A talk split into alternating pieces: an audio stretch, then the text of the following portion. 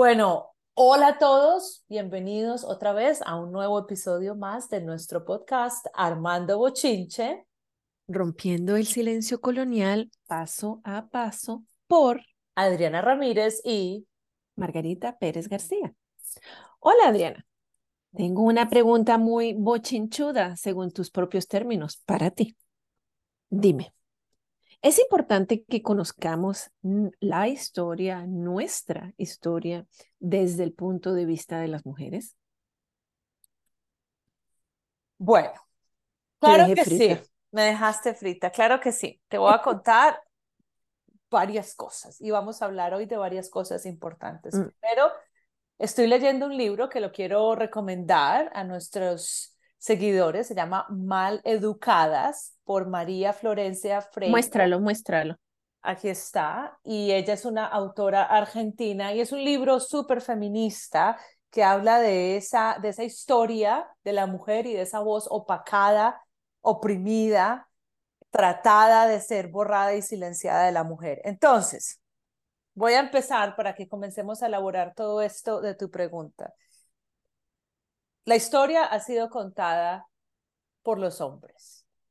Ha habido muchas mujeres protagonistas, pero ellas han sido silenciadas, han tratado de ser borradas y la historia ha sido contada por los hombres y esto habla de la sociedad patriarcal en la que vivimos. Y en, eh, en el libro que estoy leyendo, ella habla de la creación del patriarcado. Entonces, hay dos factores. Uno, el monopolio masculino de las definiciones, es decir, el mundo ha sido explicado, contado y narrado principalmente por los hombres. Y dos, cómo, a pesar de que ha habido muchas mujeres importantes, estudiadas, que han sido revolucionarias, que han hecho unos trabajos súper importantes, la existencia de esas mujeres ha sido silenciada y no se ha permitido que sus voces hayan sido escuchadas. Entonces, con eso quiero que empecemos a trabajarle a tu pregunta. Y esa es una de las razones por la que nosotros empezamos em, la colección Revolucionarias, porque nuestra historia latinoamericana, en este caso es nuestra posicionalidad, siempre la escuchamos narrada por hombres con personajes importantes, hombres, y ese papel de la mujer no estaba, aunque realmente sí estuvo, pero no fue estuvo, Pero nosotras estamos ausentes de la historia narrada por los hombres. Exacto. Y no solo hay tantísimos aspectos de este silenciamiento, pero mm, esa fue una de las razones que nos llevó a crear la colección Revolucionarias, que cuenta, trata de recuperar la historia de Latinoamérica desde la colonización hasta nuestros días, vista desde el punto de vista de la mujer. En la colección, cada colección aborda la historia de una mujer importante que o bien ha sido borrada de la historia o bien ocupa un papel marginal dentro de la historia, dentro de nuestra historia. Eh, en el momento de grabar este podcast tenemos tres libros. Uno, voy, voy desde el principio, María Cano, La Flor del Trabajo, Política Colombiana. Tenemos la historia de Whitey Pan, líder guerrera, y Juana la Avanzadora, una mujer esclavizada que luchó por la independencia de Venezuela. ¿Quieres decir algo más acerca de la colección antes de que sigamos? Es una colección que realmente nos abre los ojos a entender la historia de otra manera, porque por dos razones. Es escrita por mujeres latinoamericanas. Estamos escribiendo o reescribiendo nuestra propia historia desde los ojos de estas mujeres revolucionarias. Y es una colección que le abre a los estudiantes de español puertas, ventanas diferentes para entender nuestra historia de una manera emancipadora. Es cierto. Una de las cosas que a mí me gusta más en la colección es que al final, eso es algo que tú te inventaste. Al final de la colección, al final de cada libro de la colección hay una parte, hay un apartado que se llama Preguntas para pensar. Esas preguntas son las que contribuyen a ese, vamos a llamarle despertar, a ese despertar crítico. Y mm, te quisiera leer algunas muy rápidas con respecto a ese silenciamiento de que está, del que estábamos hablando, porque no solo las mujeres han sido obscurecidas de la historia oficial, sino que también de los espacios públicos en donde se celebran, se homenajean a las mujeres. Las mujeres somos fuente de inspiración, musas, seres anónimos de mármol ah, que estamos allí posando por la belleza física, pero si tú te pones a ver cuántas de esas estatuas o monumentos de mujeres de verdad celebran a una mujer con nombre y apellido y fecha de nacimiento, pues son muy pocas. Esa es una de las temáticas de las que trata Juana la Avanzadora y al final hay algunas preguntas de pensar para ilustrar ese despertar que nosotros queremos, ese despertar de conciencia que nosotras queremos lograr. Y dice, los monumentos en los espacios públicos representan y celebran nuestra historia colectiva. En tu comunidad, ¿cómo celebran la participación de las mujeres que hicieron la historia? ¿Hay monumentos públicos, estatuas o bustos que lleven el nombre de mujeres importantes en la historia de tu país? ¿Hay monumentos a mujeres afrodescendientes? ¿Cuántas estatuas de mujeres afrodescendientes hay en tu comunidad? En nuestra sociedad existe una desigualdad de género en la representación de las mujeres en los espacios públicos. Existen muchos monumentos que representan a mujeres anónimas por su belleza estética, como las musas griegas o mujeres de la mitología grecolatina. Pero en muchos países, solo uno de cada diez monumentos públicos es una estatua de mujer que representa a una figura histórica con nombre y apellido. Los espacios públicos están dominados por las representaciones masculinas. Y eso me lleva a reflexionar en, la frase de tomar espacio. Es que tú eres muy decente, yo diría explayarse.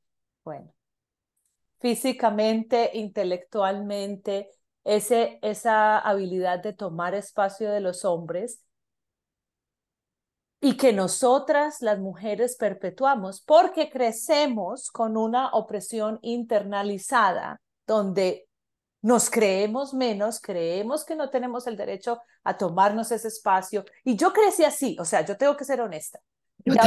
Solo ahora vieja he logrado quitarme algunas cosas porque sigo trabajándole donde yo me he sentido menos que los hombres, menos inteligentes, que me expreso menos eh, interesante, que no tengo la capacidad de analizar como la tienen ellos. Así crecí porque la, la, la, socialización se encarga de que internalicemos esas opresiones para seguir perpetuando esos estereotipos de género.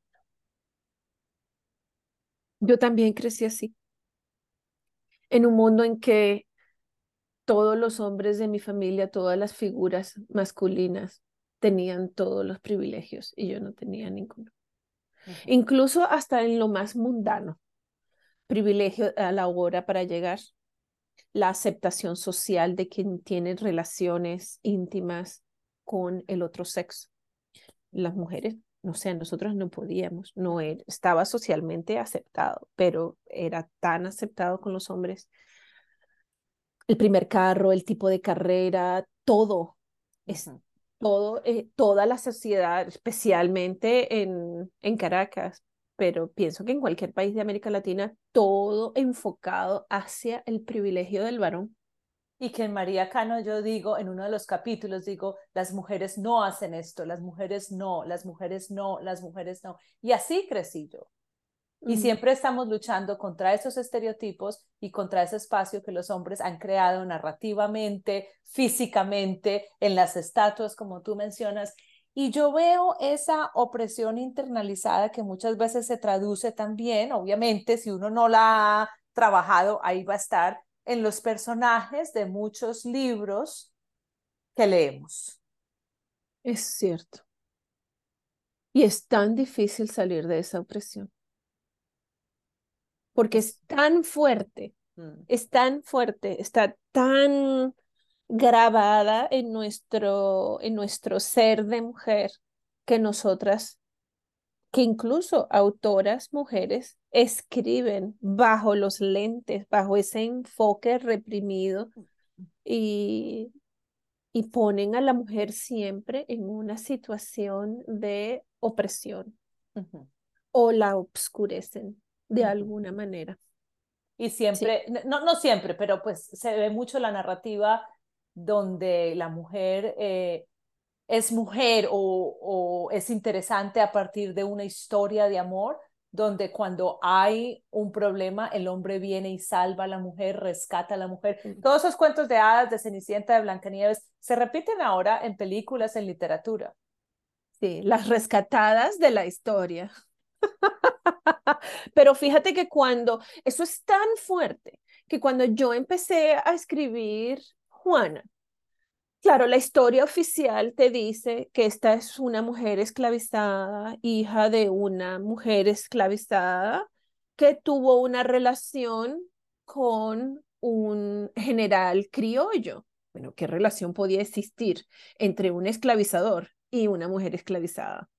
pero la historia solo habla de la belleza, de lo bueno que fue esa relación, porque esa relación fue la que dio a luz, o sea, esa mujer fue la que dio a luz a Juana. Y Juana tuvo un papel tan importante en la tercera batalla de Maturín porque precisamente ella aprendió todo de su padre, el general Rojas. Y cuando yo empecé a escribir, pues yo decía, pues esto es lo que dice la historia. Esto es lo que dice la historia oficial. Y, y para mí fue muy difícil tratar de voltear la tortilla y decir, ¿cómo podría ser esto visto de una perspectiva femenina? ¿Cómo una mujer que tuvo en una relación opresiva con un esclavizador podría hablar de eso? Eso fue muy difícil. Y tengo un fragmento cortito que te lo puedo leer ahora o te lo Dale. puedo leer luego. No, te no, lo leo no, ahora. ya, ya, ya, ya mismo. Entonces, ya mismo. En este fragmento, Juana está reflexionando sobre quién es su padre. Creo que escribí este capítulo diez veces.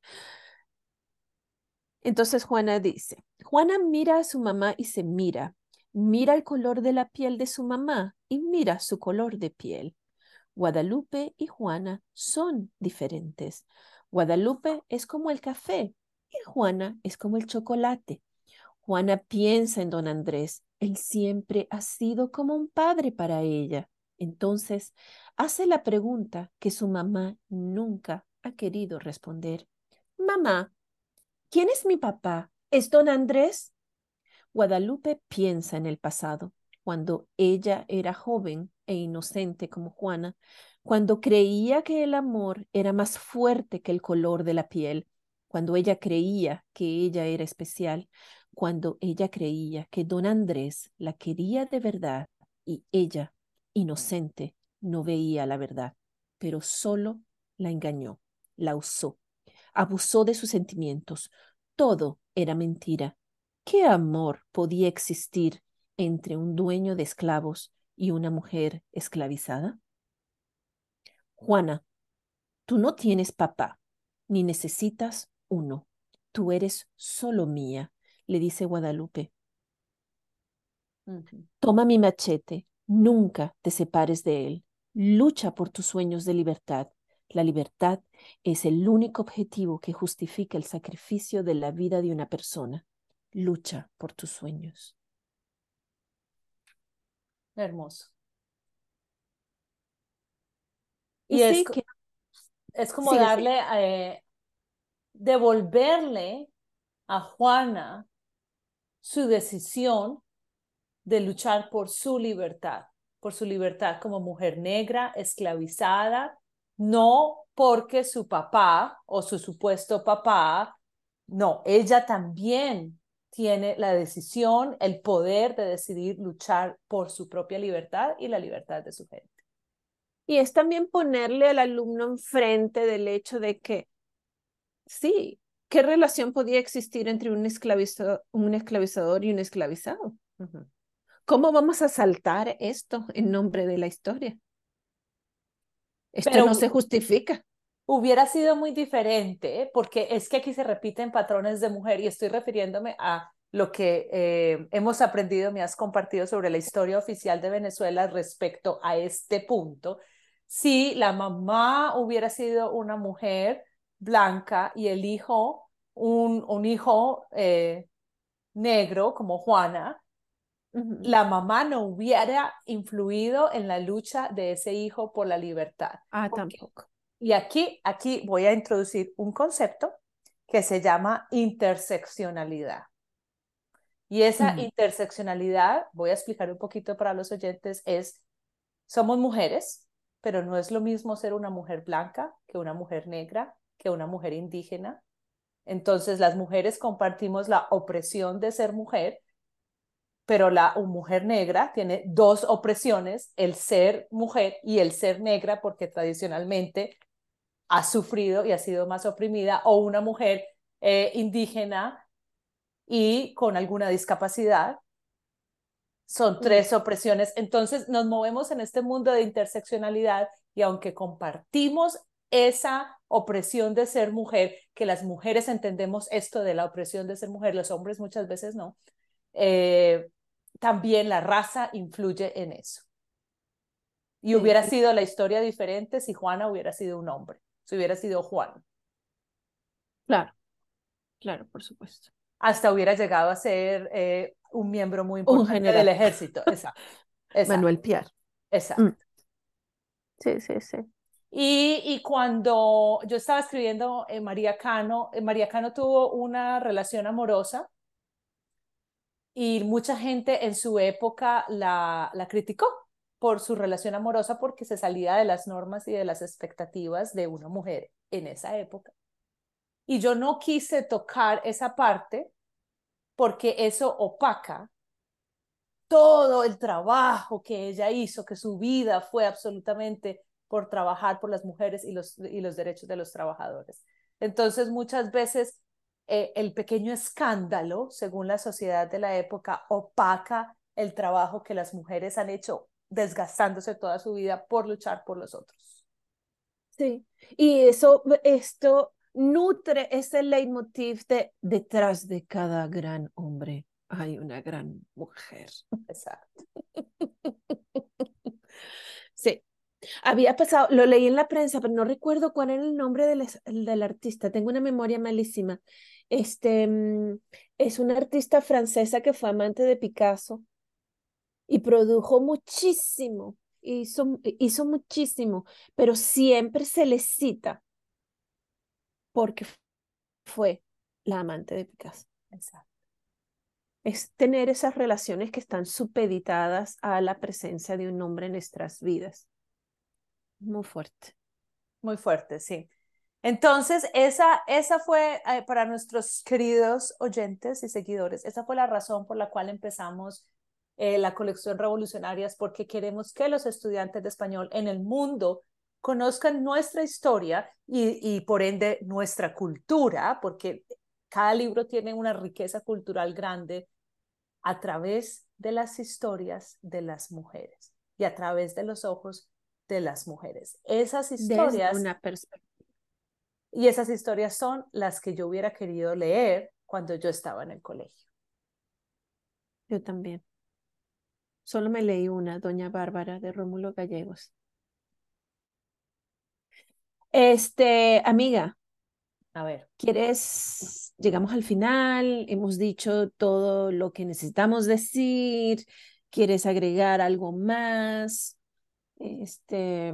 Me gustaría agregar em, para decirle a nuestros oyentes, sobre todo a los que son profes, a las que son profes, a los que son profes, que los libros que lean los cojan con lupa y, y estas, estos estereotipos de género es muy chévere analizarlo con los alumnos, porque así también empoderamos a nuestras alumnas y les mostramos que se repite. Muchas veces ellas creen que que ya todos nos liberamos, que ya la sociedad es muy feminista y cuando empezamos a, que, exacto, y cuando empezamos a ver, no, miren en estas películas, miren en estas series, miren en estas eh, revistas, miren en estas historias y ellas empiezan a abrir los ojos y ahí es cuando empezamos a hacer un trabajo de justicia social. Sería chévere tener, no sé si existe, sería chévere tener como un póster de análisis crítico este, sobre los personajes. Mm, eh, o algo donde ponga la, algo que nos dé pie o apertura para ver la interseccionalidad. De qué raza es, este, qué nivel socioeconómico es, mm, cómo es físicamente, tiene una discapacidad, mm, género. Y también es muy interesante, o sería muy interesante tener otro póster, nos tenemos que eh, cranear tenemos que hacer pósters, tenemos que hacer pósters. Pósters. Con, con, características tradicionales que se tienden a perpetuar en las películas, en las series y en los libros. La mujer llora, el hombre no. Llorar no tiene nada de malo, pero normalmente la mujer llora, el hombre no. La mujer trabaja en la casa, el hombre no. La mujer es débil, no tiene fortaleza física, el hombre no. La mujer hace una, un trabajo manual, una labor manual, el hombre es un profesional universitario. La mujer no es capaz de resolver problemas, el hombre sí. Sí, es capaz. ¿Es la mujer la heroína de la historia? ¿O es el hombre? O incluso, sus hijos. Exacto. Una mamá con toda la experiencia de una mamá y es el hijo el que la salva. O hay varios personajes y hay una niña y hay una aventura y son los niños los que la salvan los que las salvan, los que resuelven, los que inventan, los que desarrollan, los que eh, rompen el meollo de una situación y encuentran la solución. Es fuerte.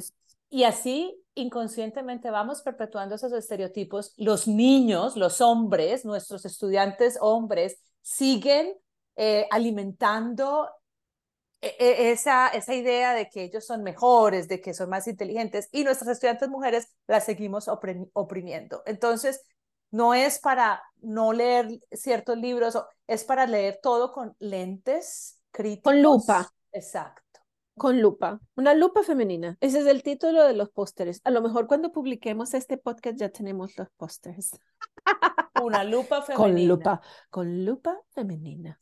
Y, yo con mis estudiantes de IB, que son los estudiantes avanzados, yo tengo un tema de feminismo. Una de las unidades que manejo es eh, eh, feminismo y estereotipos de género. Me encanta y a ellos les fascina. Se me vuelven todos feministas y los hombres se me vuelven súper feministas y eso me encanta. Pero entonces cogemos libros, cogemos libros que estamos leyendo en, en Free Voluntary Reading y les digo, bueno, van a coger el libro que están leyendo ahora. Vamos a hacer un análisis rápido de los personajes desde los lentes del feminismo. Y cuéntenme a ver qué ven. Y empezamos a hacer, a hacer em, grupos de conversación y yo me muevo entre ellos y compartimos con la clase. Cuando les damos herramientas, esta gente joven es absolutamente poderosa y ven cosas que nosotras, no, que nosotras no vemos. Lo que ven es brutal, es brutal. Lo que ven es brutal. Este, una de mis sensitivity readers es una joven feminista que tiene 25 años y cuando ella leyó el primer fragmento de Juana, me dijo, estás loca. Dice, no puede ser, no acepto, no acepto que la relación entre este hombre y esta mujer esclavizada se ensalce, se celebre, se homenajee de ninguna manera. Yo, y yo le respondí, pero esa es la historia oficial. No me importa que sea la historia oficial. Eso no está bien. No pudo ser así. Y, y sí, son muy vocales en ese sentido. ¿Y la historia oficial quién la escribió? Los hombres. Exacto. Entonces estamos nosotras reescribiendo la historia y mostrándole a nuestras alumnas mujeres lo poderosas que son.